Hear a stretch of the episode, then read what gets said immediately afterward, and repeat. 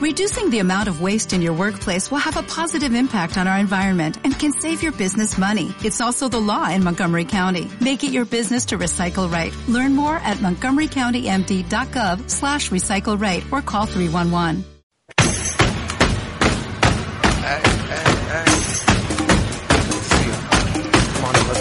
Estás escuchando tu radio online de baloncesto. Pasión por el baloncesto radio.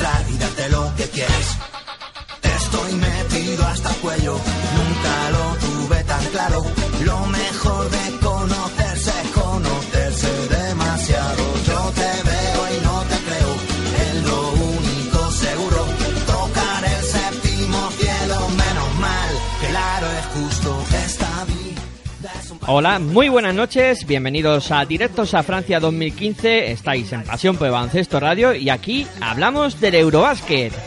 Nos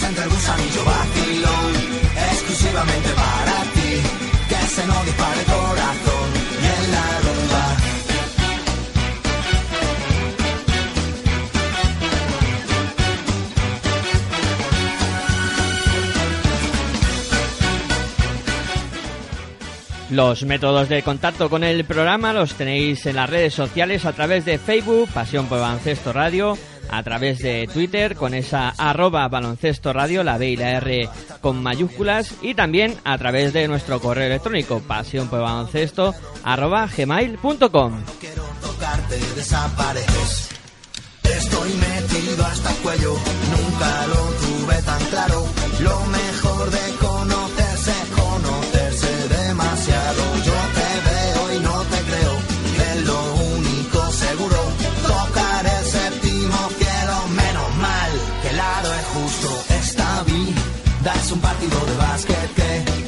todo el mundo lo quiere vivir y nadie se lo quiere perder.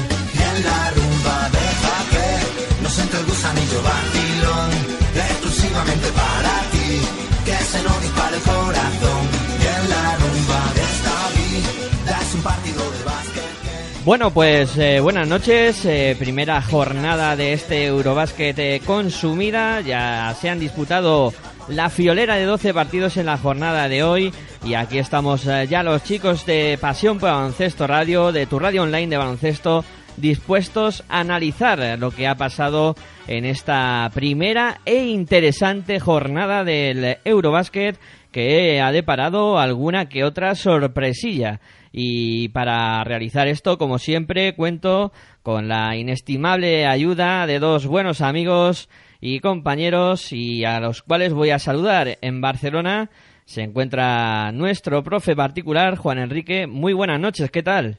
Muy buenas noches, Miguel Ángel. Muy bien por aquí, por Barcelona. Bien, todo bien. Eh, Todo bien. Ha llovido un poquillo por allí, ¿no? Hoy. No me he enterado. Yo diría que no, pero no sé. Aquí en la ciudad no me parece que no. No, pues eso es que has estado bastante entretenido. Y bueno, la campaña de que ha sacado Juventud, que quería mencionarla un poco ahora al inicio del partido, o sea, al inicio del programa, para recaudar fondos para salvar una filosofía de baloncesto, ¿no, Juan Enrique? Sí, es para salvar el básquet base, o sea, para el básquet de formación. No es para el primer equipo, si alguno piensa que es para el primer equipo, no es para el primer equipo, es para mantener la escuela de básquet y los equipos de, formación, que son aproximadamente 500 niños de, Barcelona y los alrededores. Y, y claro, la, la situación económica pues ha ido disminuyendo pues prácticamente a reducir a mitad de lo que se destinaba de los, de lo que, de los presupuestos del club, pues se ha reducido la mitad de lo que se destinaba pues hace no muchos años, ¿no? Y entonces, para salvar ese modelo de equipo de formación y ese modelo de, algo más que baloncesto de élite, entre comillas, dentro de lo que cabe, pues sí, se ha lanzado esta campaña de micromecenazgo, a la cual invito a los que les guste el baloncesto y si hay algún aficionado fuera de, de Badalona, fuera de la provincia de Barcelona, que es más próxima y tal, al Juventud, pues eh, invito a colaborar, no hace falta un gran dispendio y en la medida de, lo que cada uno que cada uno pueda, ¿no? Pues luego dejaremos en el Facebook la forma en la que podéis colaborar con esa campaña y saludo hoy fuera de los estudios centrales a mi amigo y compañero Aitor Arroyo. ¿Qué tal? ¿Cómo estás? Muy buenas noches a todos y nada, aquí bien. Eh, pues esperando para hablar de esta jornada que ya se ha disputado del Eurobásquet, que cómo pasa el tiempo, toda la semana esperando para que para que comience y así en un abrir y cerrar de ojos, pues se ha acabado la primera jornada. Buena campaña han sacado desde la Peña para esa formación de baloncesto base. ¿eh? ¿Habéis visto el vídeo? No, el vídeo no lo he visto todavía. Pues es interesante que lo veáis. Bueno, eh, yo creo que es triste, ¿no? triste de que un club tan histórico y, y un club como el La Peña tenga que estar pidiendo dinero y ayuda a todo el a todo el mundo, a todos aquellos los que puedan y quieran colaborar, ¿no? Eh, es una es una pena ya que tampoco es una gran cantidad es una gran cantidad de dinero la que tienen que sumar, pero que eh, visto lo visto lo que hay por ahí en los clubes de de fútbol es una pena que un club tan importante en, ya no en el baloncesto nacional sino en el baloncesto europeo y mundial y podemos decir eh, que tenga que estar eh, haciendo este tipo de campañas para no pagar las fichas de los profesionales sino de, de la cantera, ¿no? Eh, sino que para que siga un proyecto hacia adelante y para que no solo saquen jugadores profesionales, sino para que los niños y niñas de, de Badalona y del resto de, Europa y de, y de España, sobre todo, eh, hagan deporte, ¿no? Y hagan deporte y ya no solo que jueguen al baloncesto, sino que formen, aparte de jugadores, personas, ¿no? Eso es, ahí está la, la verdadera clave. Bueno, venga, vamos al lío, vamos a hablar del Eurobásquet, después de hacer este impasse para una causa yo creo que bastante eh, justa. Eh, vamos a comentar primero los resultados del grupo B, donde está encuadrada la selección española, y vamos a empezar por ahí. En el grupo B se han producido estos resultados: Alemania 71, Islandia 65, España 70, Serbia 80 e Italia 87, Turquía 89. Eh, si queréis, comenzamos por el partido que ha disputado la selección española y en el cual pues ha salido derrotada eh, por ese 70 a 80. Yo mm, no sé, ha sido un partido bastante raro eh, y yo os pido opinión. ¿Qué, os ha parecido, Juan Enrique? Abre tú la brecha. A ver, justo vencedor. no, hay, nada que decir. En cuanto a que Serbia, yo creo que a partir del segundo cuarto eh, yo creo que ha sabido jugar mucho más sus propias armas, ha marcado el ritmo del partido. O sea, está claro que Teodosic, eh, bueno, en general el equipo ha sabido eh, buscar sus recursos mucho más claramente que la selección española. Yo creo que la selección española, bueno, ya, lo veníamos diciendo, ¿no? O sea, es una selección que tiene que correr. Entonces, a ellos no les ha importado dificultar en la medida de lo, de lo posible la, la salida del balón en, en, contraataques o en, la forma en que, o sea, sobre todo es, eh, esa velocidad de, de, España, porque lo que ya comentábamos era el estático de España, que es bastante deficitario. Eh, eso ha unido a, a una pobre eh, una pobre estadística en, en, el tiro exterior, en el tiro de tres sobre todo, que es lo que abre defensas y lo que permite no aglutinar o digamos, facilitar la defensa sobre Pau Gasol, que era la- el arma que teníamos. Interior, que han- lo han parado, porque es que lo han parado. O sea, Pau no sé si recuerdo mal, eh, llevaba dos puntos o cinco en la media parte. O sea, algo que de, que de alguna manera, eh, como diría, está claro que, que ellos han sabido ver, leer y pre- o prever el juego, el juego de la selección, que iba a ser eh, sobre todo evitar que Pau Gasol recibiera pases, o sea, re- recibiera balones, que pudiera desarrollar el juego. Ha tenido muchísimas ayudas el defensor de Pau y, y Pau no ha podido desarrollar su juego, sobre todo ofensivo. ¿no? Y por fuera, insisto, pues eh, también lo, lo comentábamos nosotros, lo triste es que mm, tengamos razón en lo que comentábamos eh, en, las previas, ¿no? En las carencias que veíamos, la carencia de un tirador nato eh, y saber que teníamos un estilo de juego muy marcado y muy unidireccional, que es la velocidad. Claro, ha salido una selección, pues que, joder, encima pues no es que hayan estado excelsos en el tiro exterior, han estado bien, han pasado sus momentos malos, tampoco ha sido un juego muy brillante, pero sus hombres clave, por ejemplo, en este caso, supongo que lo, lo comentaremos, lo comentaréis vosotros también, Bielicha, pues en su par, pues nadie lo ha podido parar, o sea, con los pares que le hayan puesto, un poquito se las ha visto más crudas, con, o por lo menos me da la sensación, con Felipe, pero Miriotic ha tenido un, por lo menos una primera parte aciaga, cero puntos, eh, mal en ataque, mal en, de- en defensa. eh, pues yo creo que Bielicha le ha superado en muchísimos aspectos, ha sabido recurrir a su maravillosa técnica individual, cosa que Mirotovic la suya no la ha podido desarrollar. Y en general, pues sobre todo eso, insisto, mm, una selección como, la española, que teóricamente era de los favoritos o los que entraban de las quinielas para ganar eh, eh, este europeo, pues eh, tendría que tener más recursos. Más recursos en el sentido más alternativas en el ataque, en defensa. Pues eh, bueno, tú puedes contrarrestar porque tampoco ha sido un marcador tan abultado, 80 puntos. Bueno, una selección como Serbia pues eh, puede, puede hacerlo, pero te puede meter 80 serbias y tú le metes 90, la cosa hubiese sido al revés.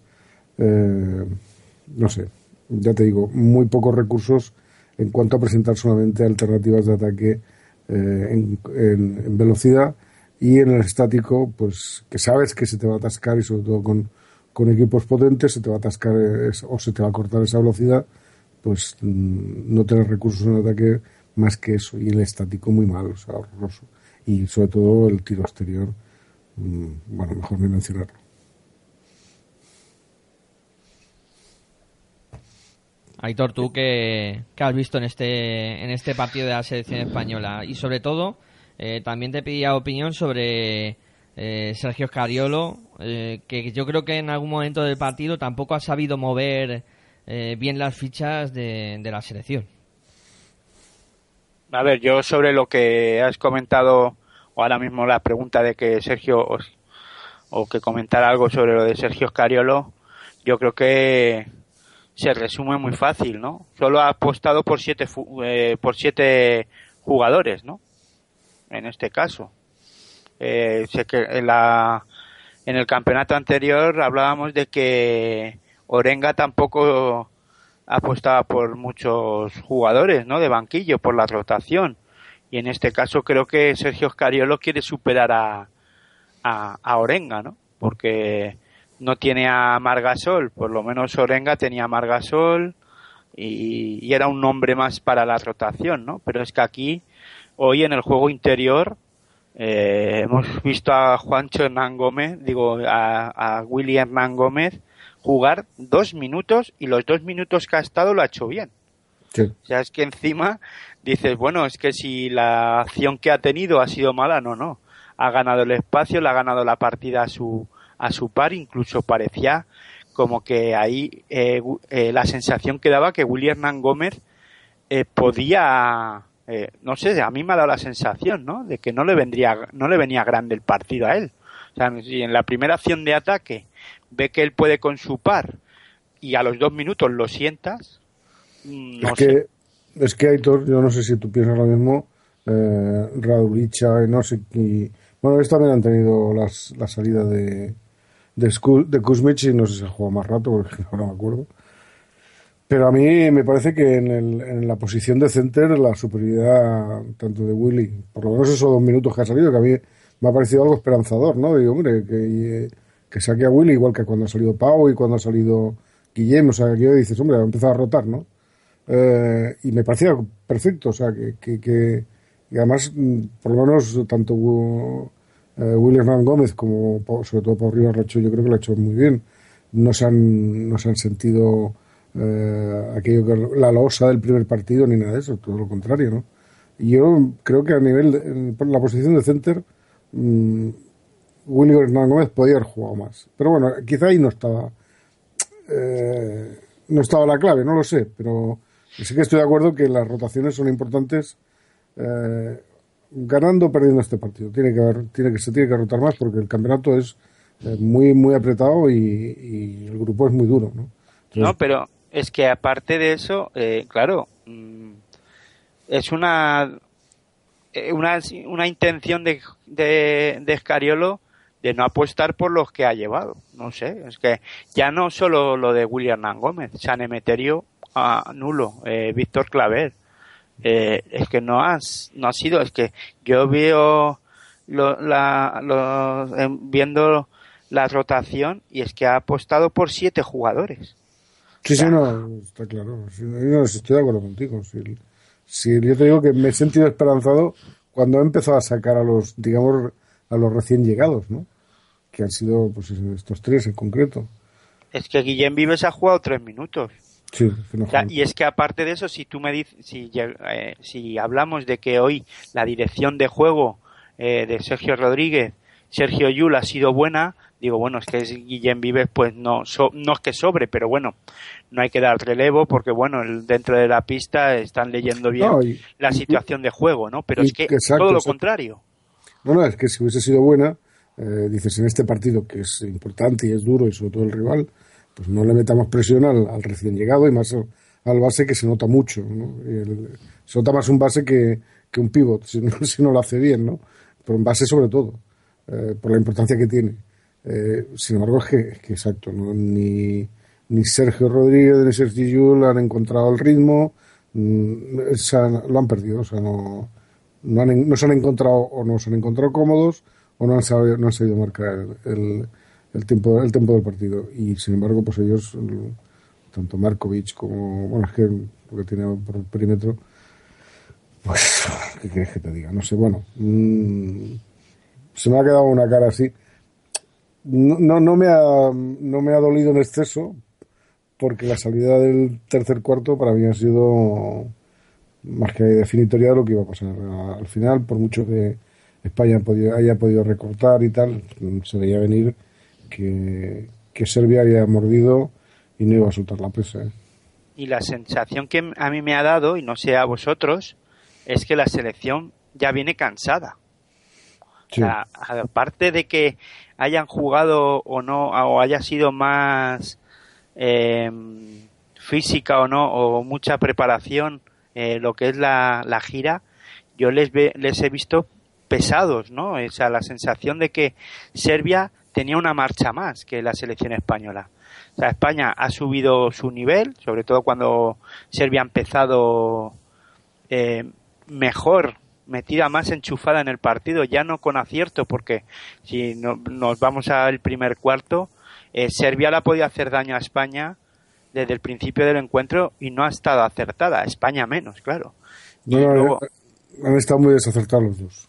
Sí, sí, por eso te digo, pero sí veía a Serbia con, con otra sensación de ritmo, ¿no? De partido, de, de, no sé, de llegar, incluso las transiciones defensivas de, de España han sido lentas, es que le han hecho 20 puntos de contraataque hoy Serbia a España. O sea, eso mm, hace ya tiempo que no lo veíamos, ¿no? Y yo veo a una selección mental, yo no sé si son las piernas, o es la, o es la cabeza, o es el o es la primer, también es verdad que es el primer partido del campeonato y que si nos vemos a los resultados de lo que ha pasado en la en la primera jornada pues pues a- incluso salva salva los muebles España no Sí, Sí, sí, completamente de acuerdo. A ver, yo por aportar varias cosas al debate, que creo que es bastante interesante que estamos teniendo. A ver, por un lado, mm, lo del cansancio físico. Eh, Felipe está muerto. Aunque esté muerto, eh, es eh, un valor seguro. Pero ha sido el mejor. Sí, sí, sí, o sea... ya lo iba a No, no, comentar. pero es- yo lo iba a comentar, ¿eh? Eh, cuando estaba hablando editor de la- del cansancio, eh, Felipe en el primer cuarto ha tenido eh, cinco minutos eh, excepcionales, pero ha pedido el cambio y cuando lo han enfocado, me pareció, digo, este- es, que, es que le van a tener que poner oxígeno a este hombre, porque es que no podía ni respirar. En una ha bajado a defender y estaba con los ojos absolutamente desorbitados y, y con, con la boca abierta, respirando con dificultad. Digo, este tío lo van a tener que poner un, una botella de oxígeno porque no, se les va a caer muerto ahí en, el, en la pista, ¿no? Yo no sé si la preparación física, bueno, claro, es, eh, él, él ha hecho un, ya te digo, una intens ha jugado cinco minutos con una intensidad tremenda, ¿no? Pero, pero vamos, sorprende, ¿no? Que en el primer partido ya te, ya estés cansado a los cinco minutos. Hombre, a mí lo que más me sorprende, de lo que más me ha sorprendido hoy de la selección, es la no lectura del juego.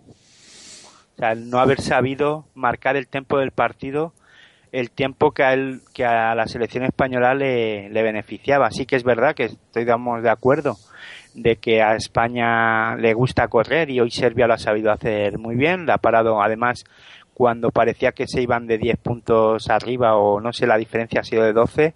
Los serbios han sabido, o sea, incluso lo de siempre, ¿no? Los entrenadores están para algo y ahí Georgievic ha sabido hacerlo.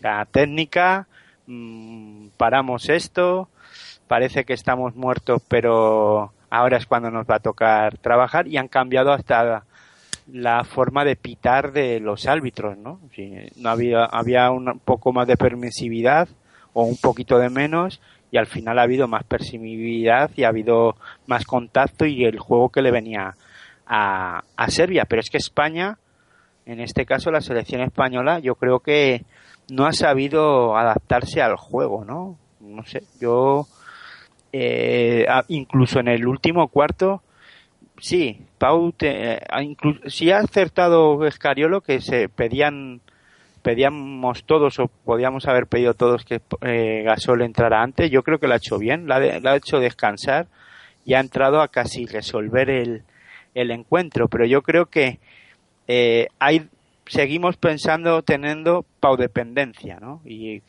no sé. Sí, no, es, que es, es un equipo previsible. España es un equipo pre- previsible, muy previsible.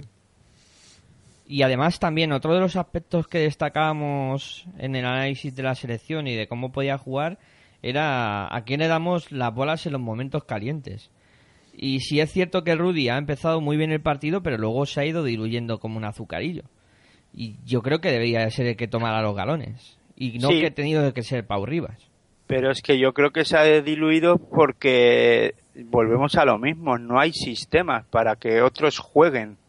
O sea, eh, hay sistema para que Pau para que Pau postee, para que Pau pueda jugar por fuera si tiene que tirar y alguna en alguna ocasión. La primera opción es Pau y luego a lo que salga. Yo la sensación que me da es esa, que después es lo que salga. Si Pau no puede o no está, pues a buscar otras situaciones y el que mejor la tenga se la tire o se la enchufe, ¿no? Porque incluso hemos visto a Miroti, yo con Miroti en pista, o sea, en ataque, en el primer, en la segun- en el tercer cuarto y en el último cuarto, en la segunda parte, pues bueno, sí estaba ahí puesto en una esquinita donde mejor le gusta estar, cómodo ahí para recibirla y tirar. Pero no le he visto postear, no le he visto ir al choque, no le he visto, eh, incluso luego, yo creo que con, con Mirotic en pista tenemos problemas de rebote. O sea, Sí. España no va al rebote como tiene que ir. O sea, por lo menos con Felipe intenta eh, cargar el rebote. Con Aunque- Mirotic volvemos y encima volvemos tarde. Con Felipe, aunque se ahogue, se va al rebote. Sí. no sé, y, y bueno, hemos hablado de España, Eh, pero bueno, delante estaba Serbia y yo creo que Serbia ha hecho un partido muy serio y a mí me ha gustado mucho, sobre todo, eh, cómo han manejado las situaciones, eh, por lo que habéis comentado de ese 12 abajo que han estado, eh, la sabiduría de, de Georgievic y luego el hacer en pista de, de Teodosic y de también me han gustado mucho Nedovic y, y.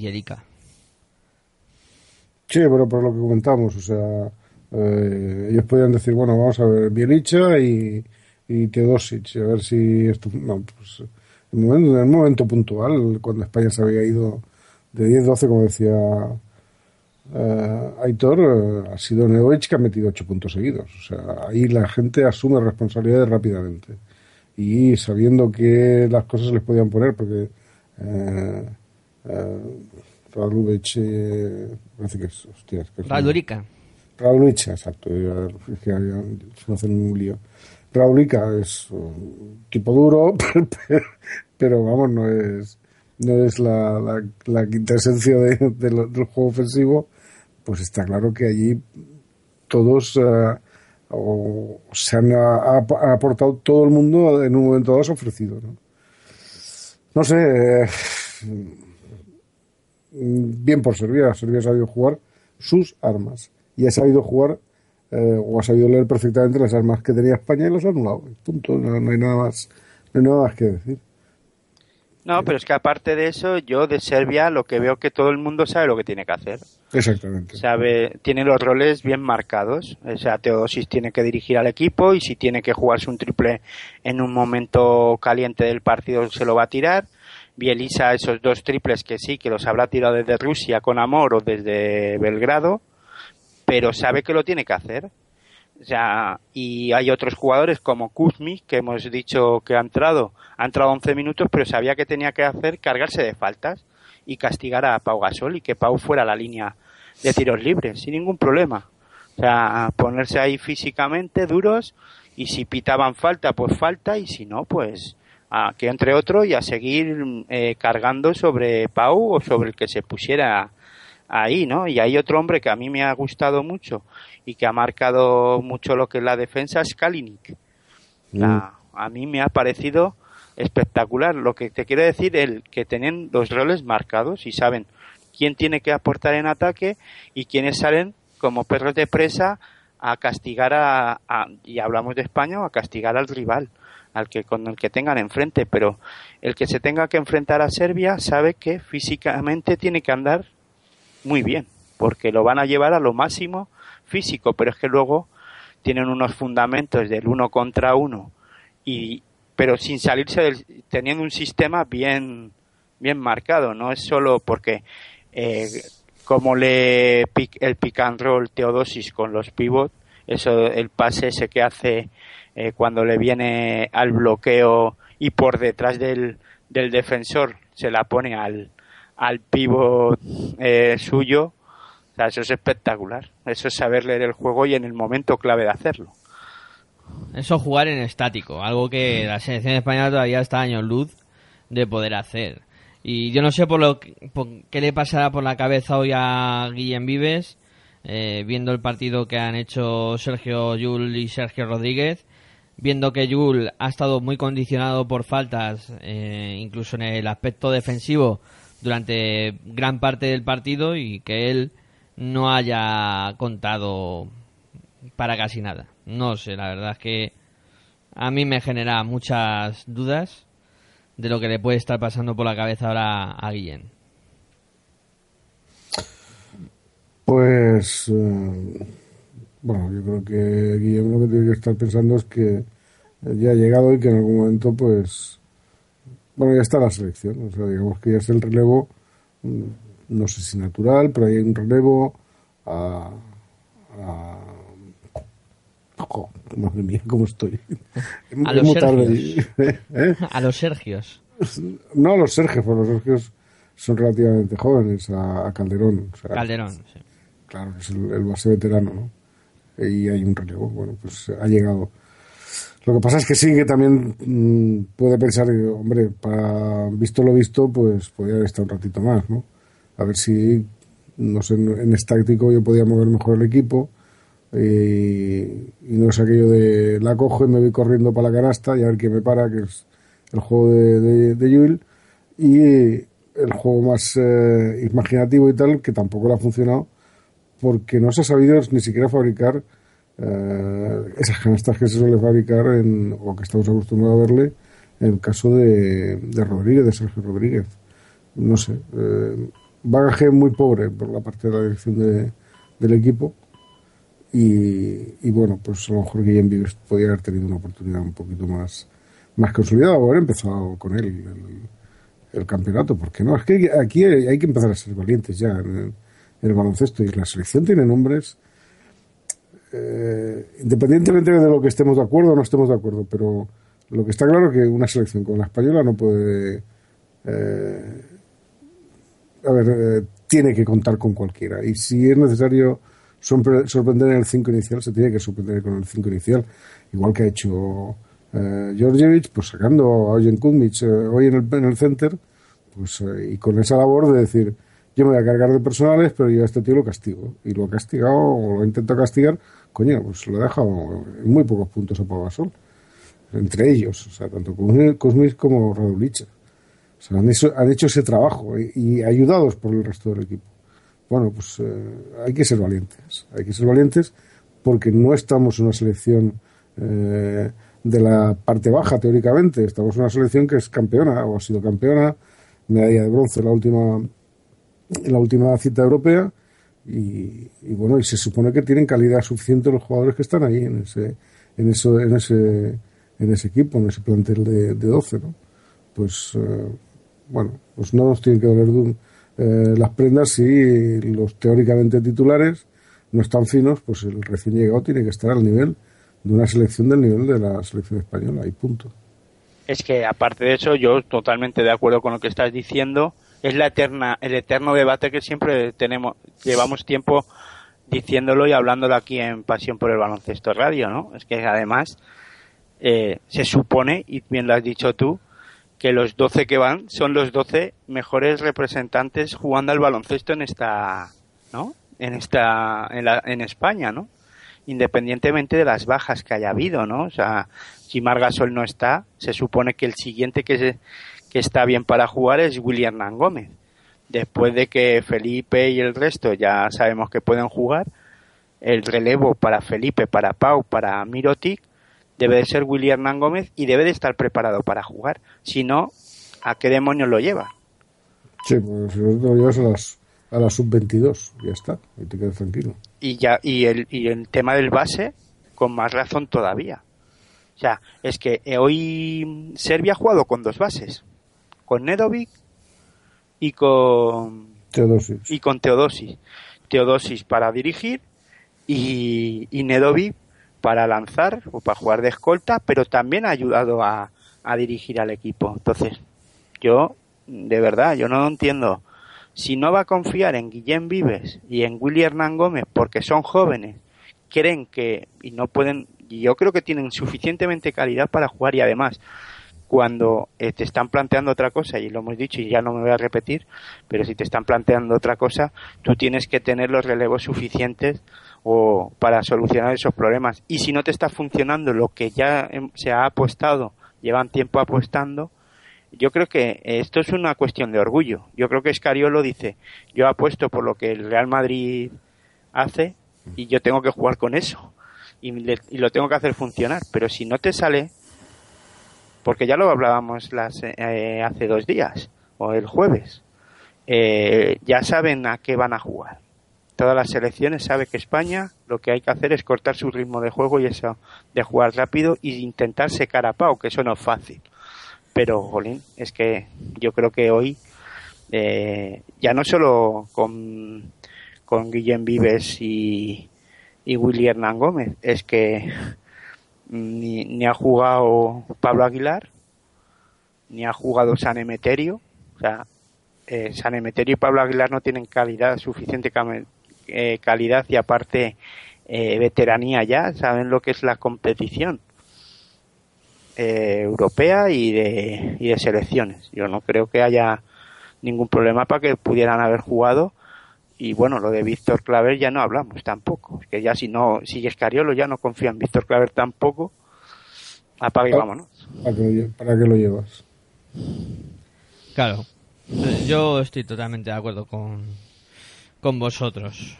Bueno, no sé si queréis añadir algo más de, de España o, o, vamos a hablar de los otros dos partidos de este grupo B. ¿Alguna cosilla se nos queda en el tintero? No, que como mañana España no pueda correr contra Turquía, hoy Turquía la ha ganado a Italia y la ha jugado bien y le ha hecho daño al rebote eh, Turquía-Italia. Mm, y no, no sé, eh, veremos a ver. O sea, cuidado con el partido de mañana contra Turquía.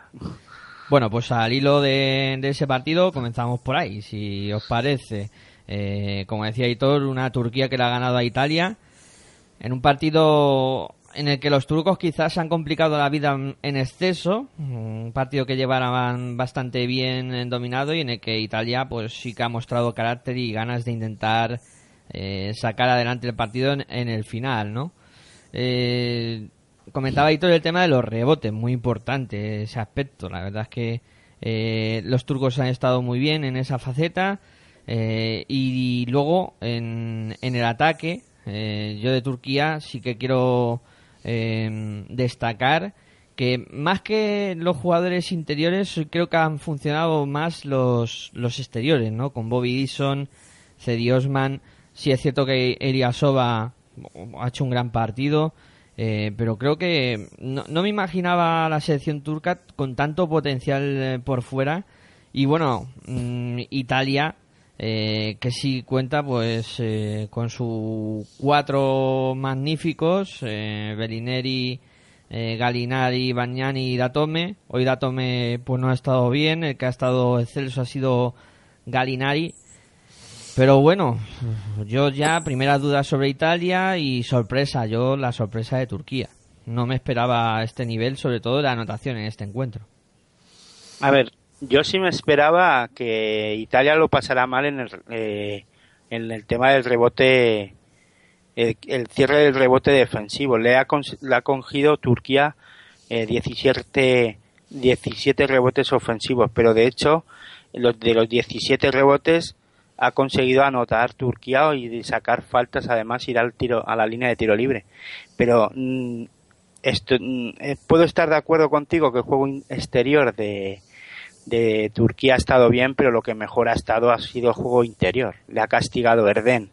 Con Erden y Ilyasova los ha le han castigado y mucho y muy bien a, a, Italia al, juego interior de, de Italia. Y Italia yo eh, del campeonato anterior a, este no ha cambiado nada.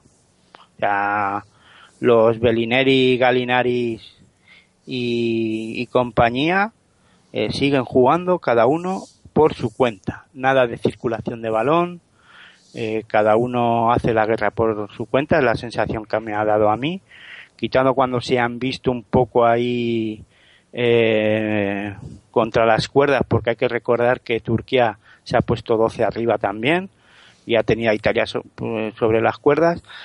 Eh, la calidad individual de cada de los jugadores de Italia han hecho que meterse otra vez en el, en el partido, pero al final le ha castigado, porque en la última jugada eh, ha fallado, ha metido un tiro libre Turquía, eh, se ha puesto uno, eh, tres arriba, ha fallado, eh, el, el, siguiente era Erden, ha cogido el rebote la tome y en vez de salir corriendo hacia arriba se la ha dado a Bellinelli y Bellinelli tenía tres compañeros por delante de él y por el ego o por la cosa, sí es verdad que quedaban 4 o 5 segundos, pero es que eh, tenía bola para empatar el, el partido.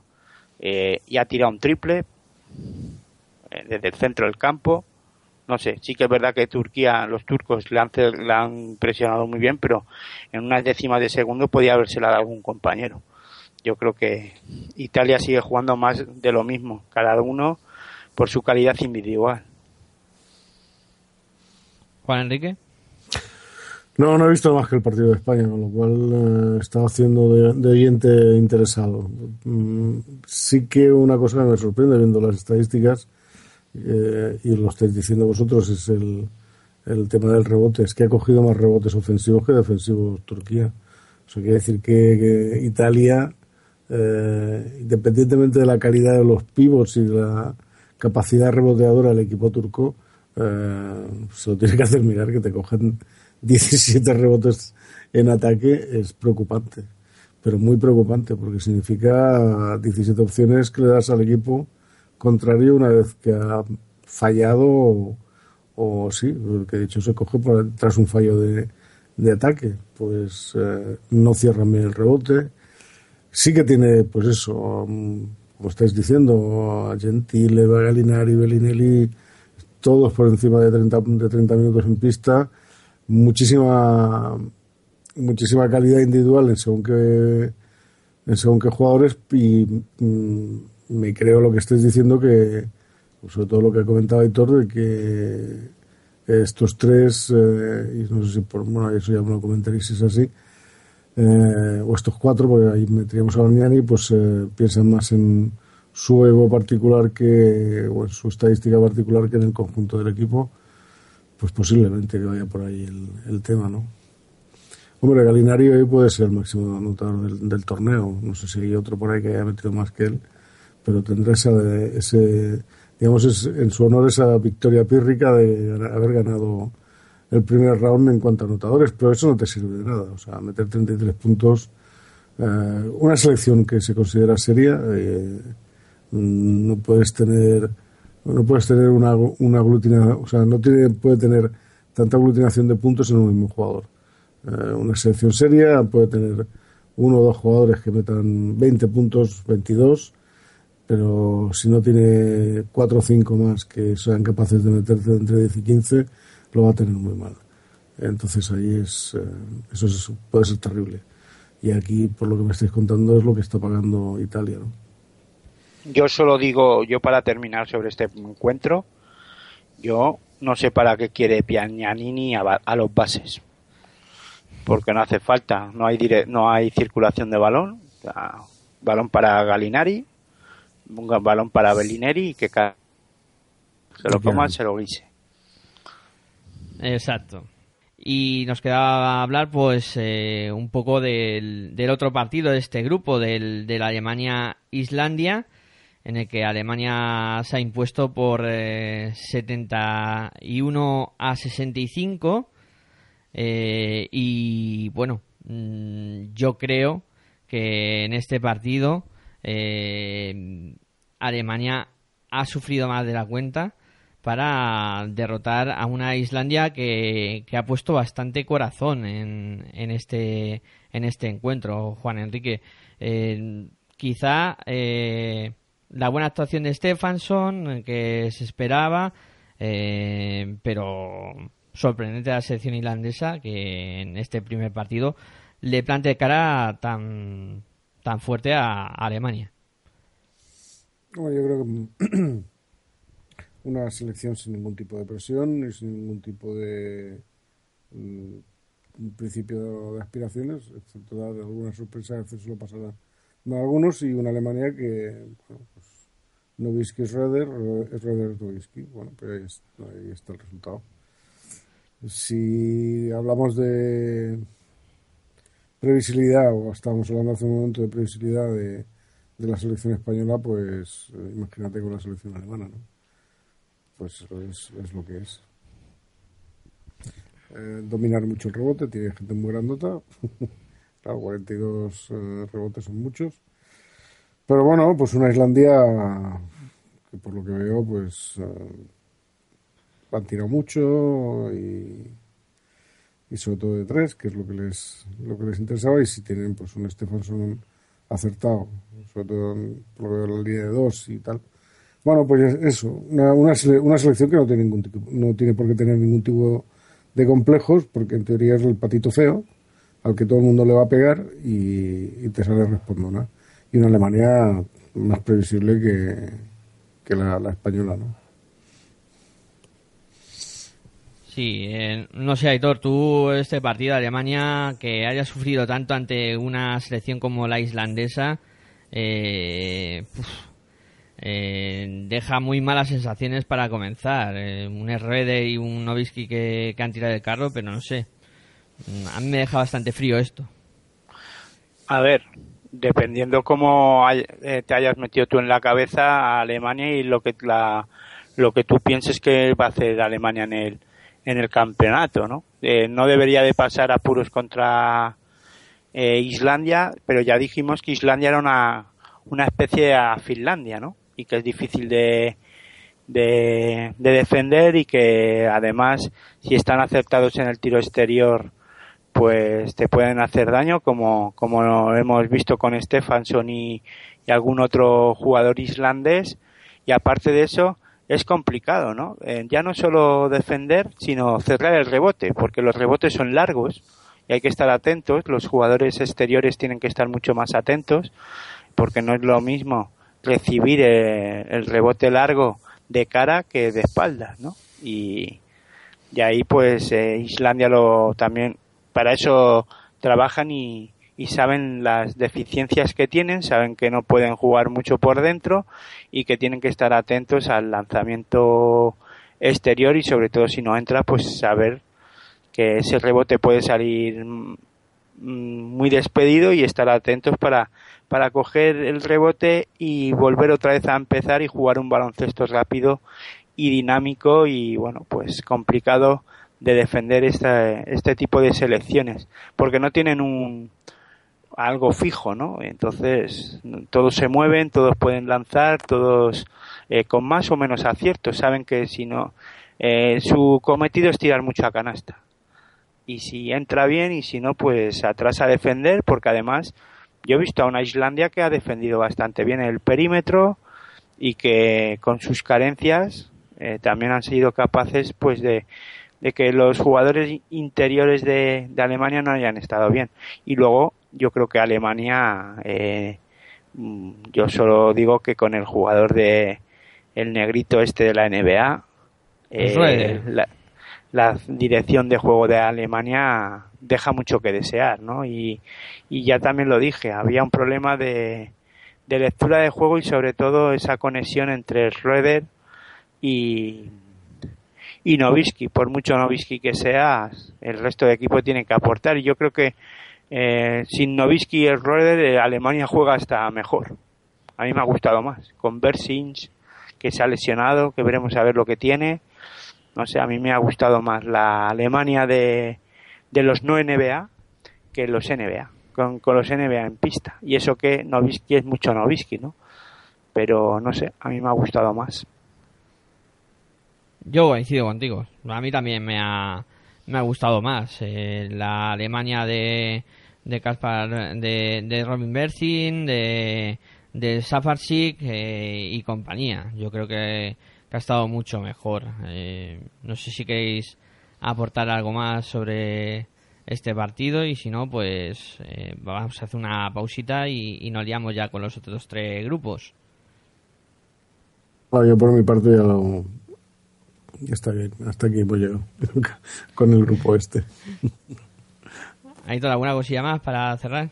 No, yo creo que más o menos está bien resumido y bien pues hemos mmm, sacado un poco o hemos contado un poco lo que ha pasado en la en la primera jornada del grupo en el grupo B, ¿no?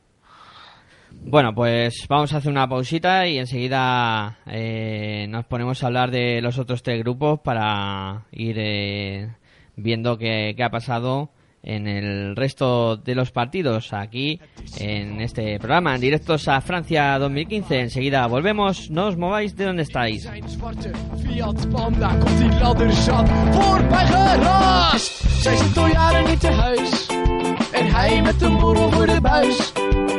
Zij zit al jaren niet te huis En hij met een klant bij de Gallego. Voor een oude vent is die best wel mal. Er is de buurman, buurman, buurman aan de drank Als je met hem praat ga je dood van de stank. Er is de buurman, buurman, buurman aan de drank Zit hij nou te kotsen op de achterbank? Er is de buurman, buurman, buurman aan de drank Zat hij nou te draaien of loopt hij gewoon mank Er is de buurman, de buurman, de buurman is aan de drank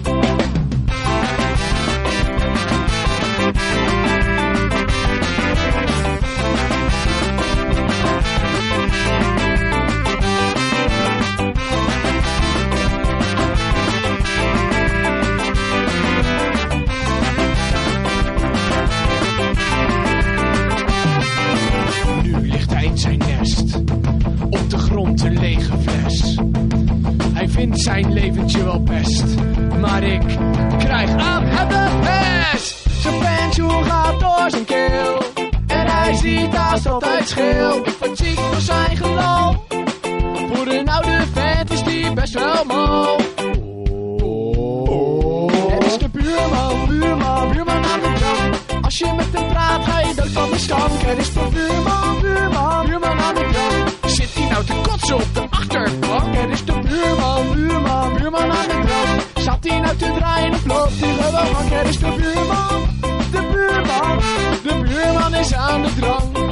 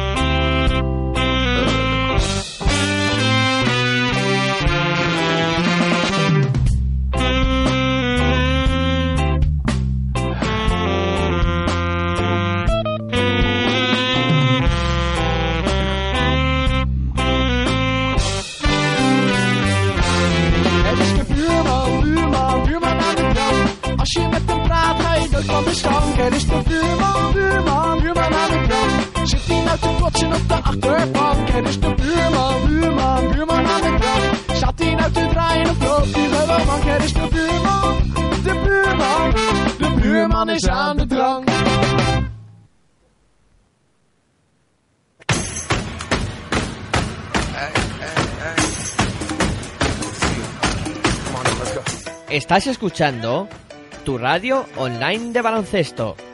Pasión por el baloncesto radio.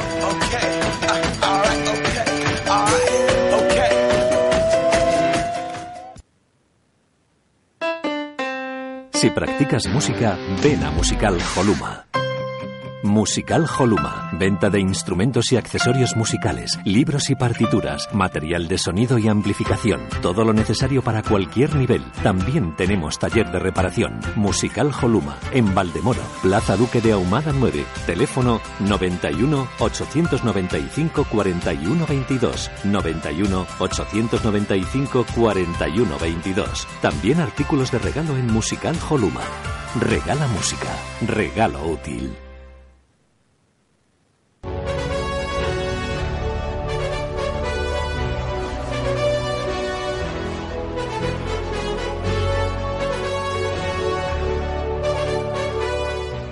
Del 2 al 21 de septiembre, el Eurobásquet de Francia 2015 se juega en Pasión por el Baloncesto Radio. El análisis más completo de lo que ocurra en la competición con el programa Directos a Francia 2015 en tu radio online de baloncesto. No faltes a esta cita. ¡Te esperamos!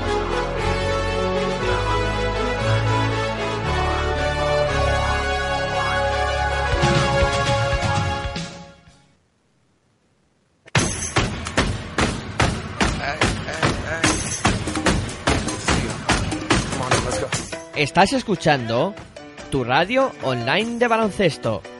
Pasión por el baloncesto radio.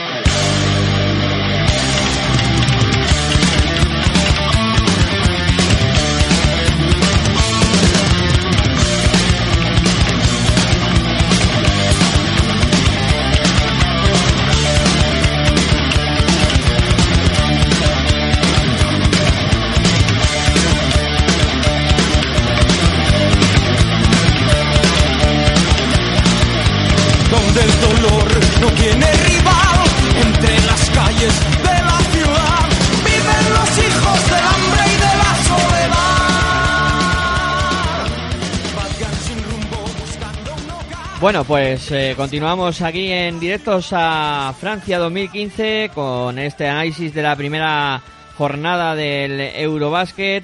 eh, que bueno se ha disputado eh, 12 partidos. Ya hemos hablado del grupo de España y ahora vamos a hablar de los otros tres eh, grupos. Eh, del resto comenzamos por el grupo A, el grupo A que cuenta con estos resultados: eh, Polonia 68, Bosnia 64, Israel 76, Rusia 73 y luego Francia 97, Finlandia 87. Eh, victoria de Francia, victoria de Israel ante Rusia y victoria de Polonia. Francia que ha sufrido lo indecible, ha tenido que ir a la prórroga contra Finlandia. Eh, Rusia que me sorprende que haya caído con, con Israel y luego Polonia-Bosnia que sí que preveía un partido bastante igualado y que al final eh, eh, Polonia se ha impuesto a, a los boños. Juan Enrique, ¿qué, ¿qué te parecen estos resultados de este grupo A? Pues sorprendente las dificultades de Francia, evidentemente, pero bueno, estábamos hablando de esas selecciones, acabamos, hablando de otra, pues Finlandia, que um, no sé si lo tuvo Miguel Ángel, que ahí, perdón, Aitor, que, que la mencionaba, pues eh, difíciles de defender, si les entran los tiritos lo puedes pasar mal, y este es el caso, y Finlandia y Francia, pues eh, mm, no atenta y teniendo en cuenta que jugando en casa, pues a lo mejor se han querido recrear un poquito en la suerte y, y que no se puede ir de prepotente en, en esta vida y sobre todo que cualquiera te puede hacer un, un reloj de madera. Me sorprende lo de Israel con, con Rusia, empieza mal Rusia, o sea, yo creo que si tuviéramos que poner dos selecciones o una selección en el, en el, en el lado negativo después, o sea, teniendo en cuenta el potencial y lo que se puede esperar de ellos, pues Rusia, pero a lo mejor es la consecuencia de todo este mal mare magnum que está viviendo los últimos años el baloncesto a nivel de, de Federación Rusa y esto es la, la- consecuencia final, ¿no? El, el hecho de que se enfrente a una selección como la israelita que en principio en el análisis que hacíamos en la previa no era no teníamos no dábamos demasiado crédito, incluso creo que la dejamos fuera, si no recuerdo mal. Y, y bueno, pues mal inicio para Rusia y va a tener que enmendar mucho la plana. No es, eh, no es un. O enmendar la plana o nos vamos a encontrar con una Rusia que se nos va a ir a las primeras de cambio fuera, ¿no? Y lo de Polonia-Bosnia, bueno, pues partido muy igualado, pero bueno, es eh, una Polonia quizá más asentada por la- las últimas participaciones, una Bosnia que acaba de, acaba de llegar. Bueno, un partido igualado. Ya veremos cómo se desarrolla este grupo. Yo creo que Francia va a enmendar la, la se va a enmendar a sí misma porque mm, no puede en este campeonato que va a terminar en su país no puede dudar y menos en la primera fase ¿no? No, no- tiene que dar una sensación de empaque porque también en las previas estábamos hablando de dos selecciones que nos da, que estábamos dando mucho crédito y era tanto Francia como, como Serbia ¿no? Serbia ha hecho bien el, y Serbia tenía un rival muy serio que era España evidentemente Francia no puede no puede empezar a hacer el, el bobo y menos desde el principio. ¿no? Yo creo que tiene que dar esa sensación de que aparte de anfitriona es la actual campeona y que partidos así no se le tienen que atragantar. Aitor, ¿a ti qué, qué te parecen estos resultados? Hombre, el partido de, de Rusia puede ser, pues eso, sorpresa, pero si, el- si hubiese, vamos, viendo el partido, como lo he podido seguir yo, y pues sí que es verdad que Rusia ha empezado bien, a mí no me, no me ha disgustado, incluso, bueno, pues con algunas, a ver, parecía el partido que, que podía estar apretado, pero que Rusia se lo podía llevar por la calidad de, eh, de sus jugadores, pero bueno, han aparecido Caspi y el Yahoo pues con mucho acierto y con 11 puntos consecutivos de Caspi, pues Rusia eh, le ha dado la vuelta al marcador y Rusia ha bajado eh, pues en el acierto, no sé, yo creo que eh, Israel, Israel se ha venido se ha venido arriba y, y bueno, eh, yo creo que eh, Rusia, claro, con la defensa que le ha planteado Israel lo ha pasado mal, se notan eh, las bajas pues de Svez y se ha notado bastante, sobre todo eh, de cara a que Svez, aparte de tirar, tener ese tiro exterior que puede ser fiable o no, eh, también es un hombre que penetra, que busca el aro y, y yo y a Rusia eh, en el juego exterior ha estado acertado, le ha faltado juego interior y aparte em, eh, le ha faltado eh, penetrar y sacar faltas y, y ponerle en aprietos a una Israel que para mí me ha sorprendido pero en, en defensa, ¿no? En ataque, bueno, pues mucho de Liyahu, mucho de Caspi.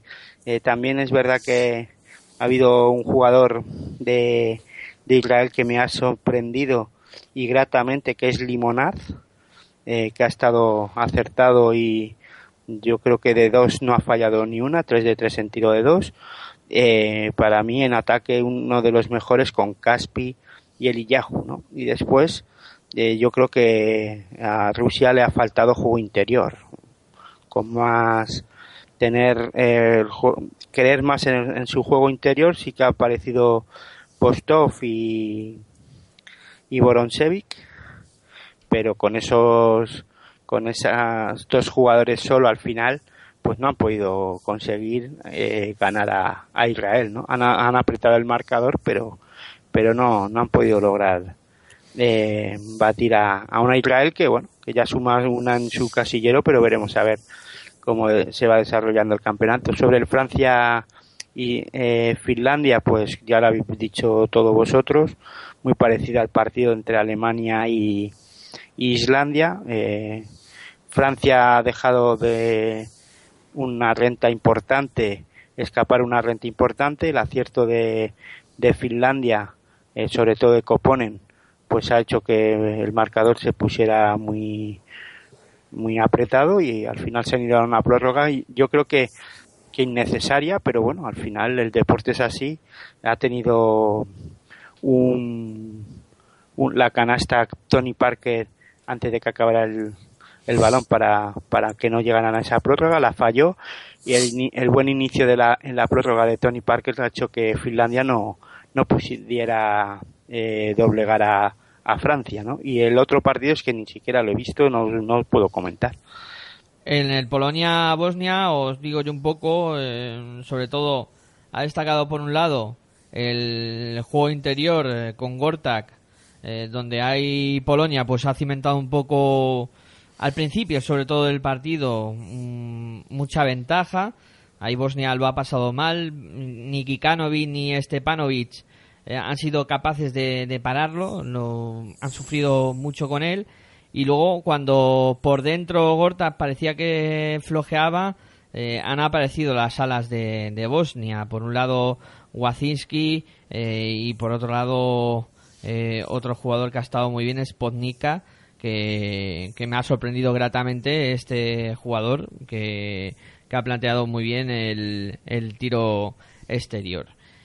Eh, bueno, dejamos el eh, grupo A, nos metemos eh, con el grupo C, os doy los resultados también. En este tenemos Georgia 72, Holanda 73, eh, por otro lado Macedonia 65, Grecia 85 y Croacia 80, Eslovenia 73. Eh, victoria holgada de Grecia, Holanda que da la sorpresa ante Georgia y Croacia que en un partido muy disputado se, se impone a Eslovenia. Juan Enrique. Eh, pues sí, la sorpresa es, Holanda. Eh, y sobre todo, pues, eh, teniendo en cuenta, bueno, sobre todo no es nada más. Si habéis visto el partido, me gustaría saber algo más de Klopp, qué tal es este tío, que veo que ha tenido aquí un, un día un día espléndido, ¿no? Yo, a mí me ha sorprendido. No sé, Aitor, si, si te ha llamado a ti la atención, pero a mí lo, lo que ha hecho Klopp hoy ha, sido, vamos, ha dado un clinic completo de, de cómo se juega el baloncesto, con penetraciones, con tiro exterior, eh, y Sabina hace muy bien las cosas. Hombre, yo tampoco diría que solo ha sido él, que también ha estado De Jong eh, muy bien metido en el partido, y, y a los georgianos les ha complicado mucho el, el perímetro, o sea, el, el juego perimetral, porque no eran capaces de, de pararlo. Y luego cuando Georgia ha intentado eh, plantear su juego y, jugar por dentro, además Holanda ha estado muy seria en defensa eh, y no dejando que, que los jugadores altos, eh, sobre todo eh, Torniques en Geila, que ha tenido un partido, a pesar de haber hecho 16 puntos, ha tenido un partido desafortunado en el lanzamiento y se ha visto superado por los jugadores interiores de, del cuadro del cuadro holandés. Ha sido un partido muy disputado al final y bueno, la victoria cayó del lado holandés que desde 1987 no, no ganaba un partido en, en Eurobasket, o sea que ya ha llovido. Yo este partido, eh, yo no lo he podido seguir, lo he seguido en jornada virtual, pero a mí la sensación que me ha dado este partido es que Georgia ha pagado el inicio del, ca- del campeonato y enfrentándose a una selección desconocida, ¿no? Por mucho que hayan visto vídeos o hasta que no lo ves en pista, pues no es lo mismo, ¿no? Y yo creo que sea eh, esos 10-11 puntos arriba al descanso, eh, pues han sido un poco lo que le ha llevado a perder, ¿no? Porque después han apretado, han apretado en defensa los georgianos, por lo que he visto después en los en los en el resumen y y, has- y ha tenido esta opción de ganar el, el encuentro, se ha puesto hasta por delante 5 o 6 arriba. Eh, la defensa de, de Holanda, yo yo creo que, que habrá sido buena, siem- pero yo creo que lo que más ha pagado es el, el desconocimiento y el verse sorprendido ¿no? por una selección como la de Holanda que se habrá venido arriba cuando se ha puesto 10 arriba. ¿no? Sí, y luego las dos favoritas, Aitor, que, que cumplieron, ¿no? Por un lado, Grecia, eh, que se imputó solo por 20 puntos a, Macedonia. Eh, con, y, aquí hay que destacarlo, porque eh, hablé, yo sobre todo dije que el juego interior de, de Grecia no me convencía, y aquí Brusis, eh, y, y Koufus, Costas Koufus, pues hacen más de 10 puntos cada uno, Printesis 18, bueno, impresionante. Y, y luego, bueno, aunque Grecia ha sufrido, que ha estado hasta el tercer cuarto el partido bastante igualado. Y, y en los macedonios, pues bueno, yo lo que me esperaba, un equipo que pelea y tal, pero que luego le falta esa chispa, esa calidad para acabar, eh, están más metidos en los partidos. Bueno, yo no hablaría de partido igualado. Eh, siempre ha tenido, quitando el inicio de- del encuentro en el que eh, Macedonia estado- se ha puesto 5-1, el resto de luego del partido ha estado Grecia todo, casi todo el encuentro por delante y aparte de eso siempre ha tenido una horquilla de 7-9 puntos hasta que al final en, en el último cuarto eh, casi al finalizar del tercer cuarto a- al último cuarto, Grecia ha cerrado el encuentro con 20 puntos, casi, ¿no? O con 20 puntos. Sí, sí, 20 puntos. O sea que yo creo que Grecia ha dominado de cabo a rabo, quitando esos cinco, ese 5-1 de parcial que ha habido, 5-6-1, eh, sin un gran Spanulis. Ah, Spanulis, aunque tenga ahora 10 puntos, llevaba en el tercer cuarto dos puntos, eh, ma- maquilló un poquito el, el marcador o sus estadísticas anotadoras, pero sí un gran juego interior, eh, ahí le ha castigado a Grecia a, a Macedonia.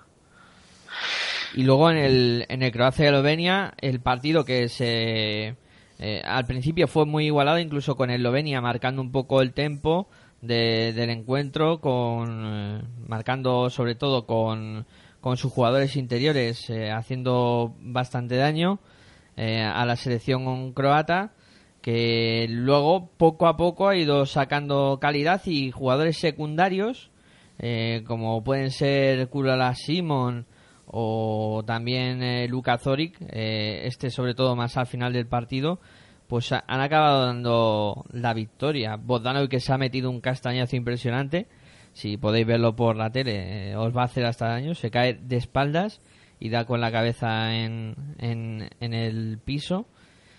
Y, bueno, yo, Eslovenia, pensaba que no iba a estar tan cerca de, de Croacia, pero mira, aquí eh, los eslovenos eh, han sacado ese carácter de balcánicos y también abusando mucho del, de lanzamiento exterior, eh, pues les ha dado hasta donde han llegado, ¿no? Que cuando ha empezado a, a no entrar por dentro, eh, Croacia se ha cerrado muy bien eh, y, y al final, pues eso, la victoria del, del conjunto croata que, que confirma que va a ser otro de los destacados de este grupo.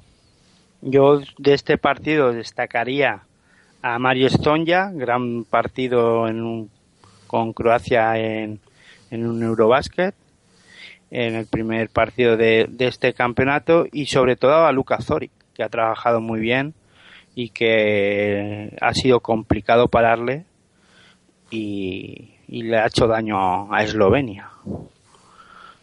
Sí. Juan Enrique, ¿quieres aportar Sí, algo de una pasar? pregunta si pensáis que a Mario Zoña le irá bien en, en la NBA. Zonja. Sí.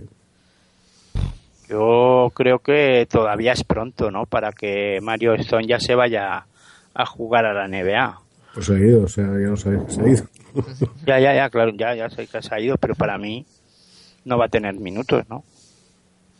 Yo creo que va a contar poco, va a contar poco. Mm, no sé. Es la sensación que me da a mí, pero bueno, a lo mejor luego nos confundimos porque la NBA también tienen sus sus características y sus idiosincrasias, no sé.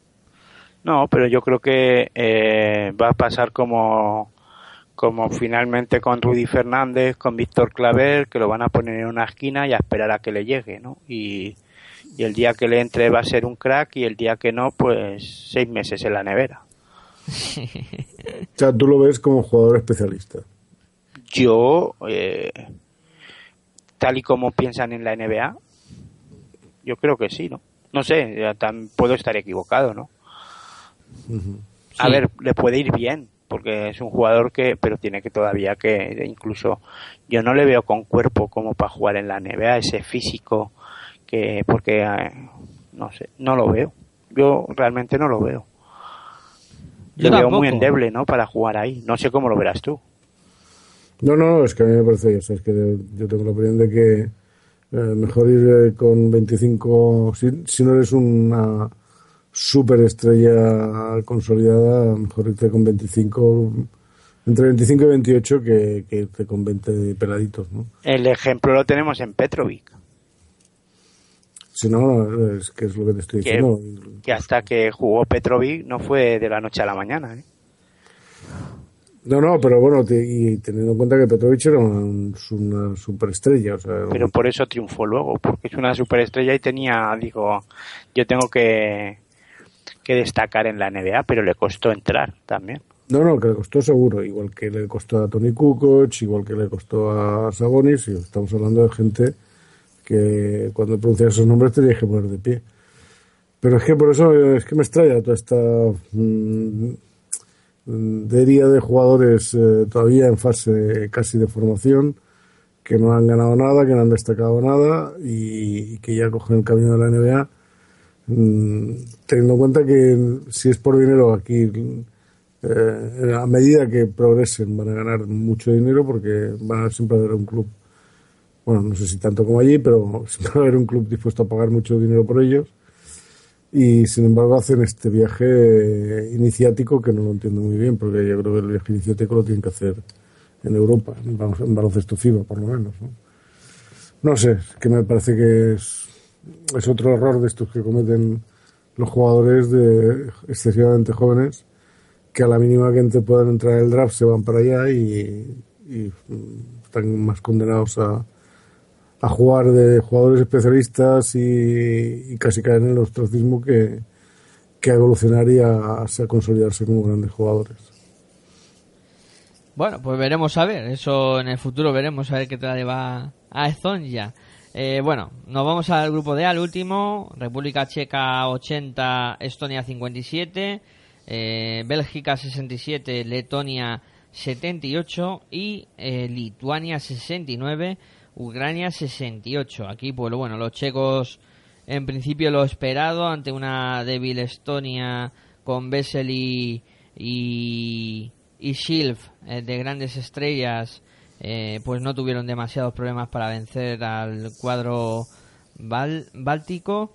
Eh, luego Bélgica-Letonia, un partido bastante igualado, eh, sobre todo hasta el final del tercer cuarto, ahí donde los letones pues han sacado un poco oh, de, de su clase, sobre todo del tiro exterior y con Dais Bertans haciendo mucho daño y con un Marech Meyers eh, haciéndolo muy bien por dentro y por fuera, pues han complicado demasiado la vida a una selección belga que ha peleado y mencionaba Aitor en el repaso al cuadro belga cuando lo, vimos que al ser Bel eh, es un jugador que cuando está bien, cuando empieza bien el campeonato y motivado, pues le salen bien las cosas y ha sido el mejor de, los belgas, aunque no ha podido evitar la derrota. Y por último, pues el partido quizá más sorprendente es la victoria de, de Letonia, de Lituania, perdón, ante eh, la selección de Ucrania, eh, no por el hecho de la victoria, sino porque ha ganado 69-68 y Lituania, que es una de las favoritas de este lado, las ha pasado de Aquilo, eh, quizá por el exceso de, de a lo mejor de creerse muy superior en este grupo, pero la verdad es que lo ha pasado mal con un Fesenko que ha estado extraordinario por parte de, los ucranianos y que solo se ha visto superado por la dupla interior también de los eh, del cuadro lituano como son eh, Balanciunas y y Yankunas eh, ¿qué os parece? Bueno, yo empezando por este último pues eh, yo creo que los lituanos eh, casi pagando el mismo error que los, los franceses, ¿no? Aunque eh, pasa es que bueno, ha ganado, pero victoria muy ajustada. Y otra cosa que me extraña de este partido es la poca cantidad de tiros de, tres que, Lituania ha, realizado. Es, eh, me sorprende porque normalmente Lituania tiradores no les falta nunca, ¿no? Entonces, me sorprende esa baja, baja, eh, baja cantidad de tiros de, Lituania. Sí, pero porque ya lo comentábamos, ¿no? En, en, la, en el análisis de las plantillas del inicio del Eurobasket, que Lituania no, eh, no tiene ese tirador que ha tenido en otras épocas, ¿no? En otras eh, en otros campeonatos. Eh, no tiene ese tirador fiable y de hecho, lo que tú dices, eh, aparte de que han tirado poco, no, hasta, no han estado muy, muy acertados tampoco. Hoy mal partido, ¿no? De, de Lituania, pero con, lo han sacado con oficio. Finalmente lo han sacado con mucho oficio y lo que, eh, lo que mm, al final importa es la victoria y incluso te puede venir, se pueden venir arriba, ¿no? Porque dicen, bueno, jugando mal. Hemos ganado, hemos sufrido, pero al final nos hemos llevado la victoria ante una Ucrania que con Fesenko, cuidado que, que han hecho hoy un partido muy bueno, pero yo creo que hoy Lituania es que no le ha salido nada en todo, en todo momento, en el lanzamiento, en momentos claves erróneos, eh, poca, al final creo que no han tenido la suficientemente paciencia para leer el juego y circular el balón con, con, claridad. Yo creo que partido de, de, inicio, ¿no? De, campeonato en el que al final pues eh, la calidad se ha impuesto, ¿no? En algún momento pues lo que ha metido Lituania al final eh, Ucrania no, no la ha metido. ¿no?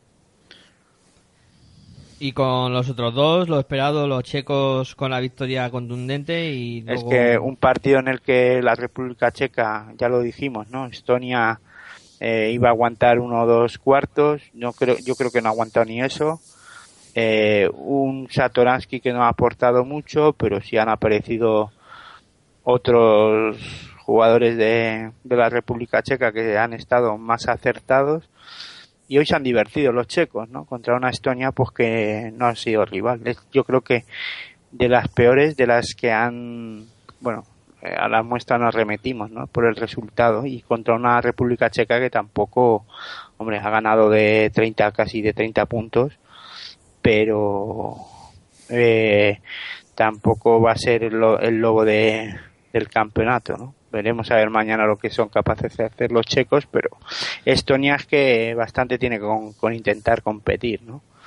Y el partido de que me queda por ahí, Bélgica-Letonia.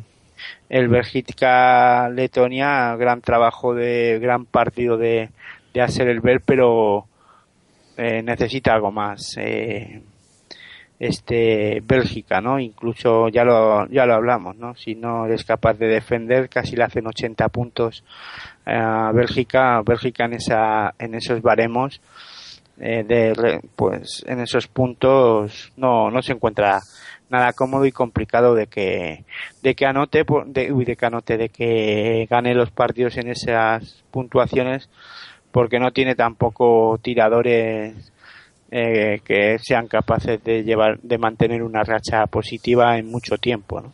son más irregulares Juan Enrique, ¿quieres aportar algo de, de República Checa o de Polonia, o perdón, de Bélgica y Letonia? No, yo creo que, ya lo comentaba todo lo que esperábamos del papel de Estonia y una República Checa, si encima se han divertido, pues que es lo que, que más se puede añadir. Y lo de Macedonia, Macedonia, no, perdón, Bélgica Bélgica con Letonia, pues yo creo que lo, lo ha recibido perfectamente. También lo esperado, ¿no? Quizá viendo los, los resultados, eh, Estonia ya dado unos en la previa por, por, por que su participación se va a quedar aquí. Y la segunda en cuestión, pues, no sé, estará entre. Sí, Macedonia, posiblemente sea la otra, ¿no? Ay, y dale con Macedonia, estoy. Estoy, estoy emperrado, ¿eh? Te has Perdón. empeñado en meter a Macedonia aquí. Eh, eh, me he empeñado en meter a Macedonia aquí, sí, sí, sí que es cierto. La otra será. No sé. Bélgica, posiblemente. no Porque sé. yo, yo creo, yo creo que, que, que Ucrania, este partido, le puede servir de acicate. Bueno, va, a estar entre una de estas dos. Estaba claro, pero no sé. Si, le- si el- este partido contra la potente del, del grupo a Ucrania le va a servir como decir, oye, pues si los hemos puesto contra las cuerdas, pues a ver si con, con los belgas que nos tenemos que o con los chicos, a uno, pues otro con los belgas en principio, les damos el, el pasaporte y nos colocamos nosotros para la siguiente fase. Para la siguiente fase. Bueno, pues. Ojo, ojo, perdón, Sí. ojo al partido que se ha marcado el letón, el número 12, Yannick Zenox, con 25 minutitos, 14 puntos, 3 de 4 en tiro de 3, eh, 4 rebotes. La verdad es que ha hecho un partido, un gran partido. ¿eh? Te ha salido bien el fichaje, ¿no? Sí, lo metí en el manager, sí. Te ha salido bien. Lo he visto antes, digo, mira, le ha funcionado bien a, a Hitor Janicekos. Eh, bueno, sí, que vamos a repasar lo que va a ser la jornada, no de mañana, sino ya por horario, hay que decir, de hoy. Eh, segunda jornada de campeonato, eh, comenzando a las dos y media con un Estonia-Bélgica. A las tres se juegan tres partidos, Rusia-Polonia, Serbia-Alemania y Holanda-Macedonia. A las cinco y media, dos encuentros, Finlandia-Israel y Letonia-Lituania. Eh, a las seis, eh, dos partidos, Islandia-Italia y Eslovenia-Georgia. A las ocho y media, Ucrania-República Checa. Y para terminar, a las nueve, tres encuentros, Bosnia-Francia, Turquía-España y Grecia-Croacia. Vaya, vaya eh, tela lo que nos espera a, a esa última hora. Eh, impresionante. Eh, no sé cuántos monitores vamos a necesitar, ¿eh, chicos? Hombre, yo creo que a última hora veremos Turquía-España, que es el que nos interesa. Pero bueno, también vale la pena ver Grecia-Croacia. Y durante el día me quedaría pues con el Letonia-Lituania, ¿no? Es el otro partido que me, me llama la atención. Vaya jornadita, ¿eh? Mañana, Aitor. Sí, claro, eh, muy muy interesante y más con los resultados que se han dado que se han dado hoy, ¿no? Vamos a disfrutar mañana también de, de baloncesto. Eh, yo me quedaría con el Letonia-Lituania, por un lado, que me parece un partido ex- excepcional. Y sobre todo eso de última hora, pues, Turquía-España, claro, por, por lo que supone. Dos, mm, España que, que lleva al, se- al segundo partido con necesidad de ganar. Y luego Grecia-Croacia, que aquí se puede estar decidiendo el futuro de quién va a ser el primero de, ese grupo C, hipotéticamente, ¿eh? que luego, viendo lo que está pasando en el campeonato, pues puede suceder eh, cualquier cosa. Bueno, yo, yo aparte, yo me voy a, voy a poner mis ojos en el Holanda-Macedonia, a ver si lo que ha pasado hoy eh, ha sido cosa flor de un día. Y partido interesante el Islandia-Italia. ¿eh? Cuidado que si Islandia hace el partido que, que ha hecho, cuidado que Italia lo puede pasar mal. Bueno, pues eso es un poco lo que nos gusta cada uno, lo que donde queremos poner los focos para, para mañana y yo creo que chicos va siendo hora de ir cerrando el programa de hoy. Juan Enrique, como siempre, un placer contar contigo. Eh, y bueno, eh, a ti te volveremos a escuchar el jueves. El jueves, el jueves. Me tendréis por aquí. Mañana, mañana no, como tengo que madrugar, me tendréis que disculpar, pero estas horas ya para el abuelo empiezan a ser complicadas. Eh, bueno, Aitor, lo mismo, un placer eh, tenerte un día más por aquí. Y nada, nosotros seguiremos al pie de cañón analizando todo lo que pase en este Eurobásquet. Pues nada, el placer es mío. Mañana yo estaré por aquí para analizar todo lo que haya ocurrido en esa segunda jornada y nada, buen baloncesto para todos. Bueno, yo también me voy a despedir eh, pidiendo disculpas por el pequeño problema técnico que hemos eh, tenido durante la emisión de- del programa y recordando que mañana a las once y media volveremos a estar aquí para analizar lo que pase en la segunda jornada de este Eurobasket aquí en directos a Francia 2015 en Pasión por el Baloncesto Radio en tu radio online de baloncesto. Hasta ese momento os dejamos con la programación. Muy buenas y hasta luego.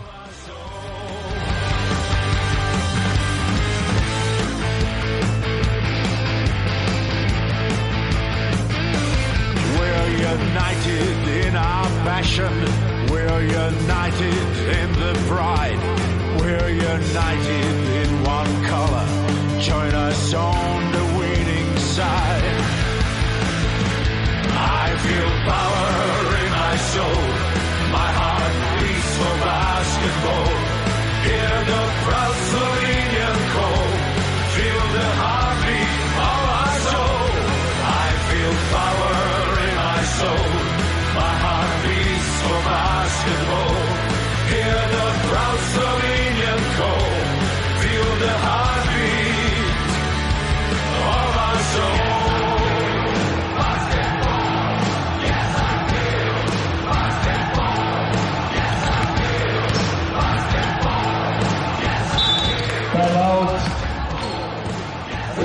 Chi, que? chi, é para pro,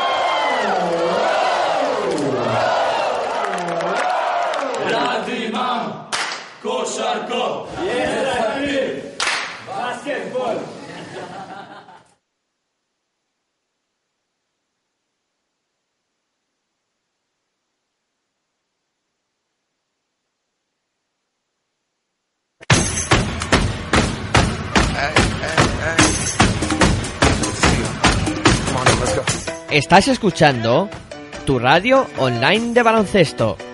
Pasión por el baloncesto radio.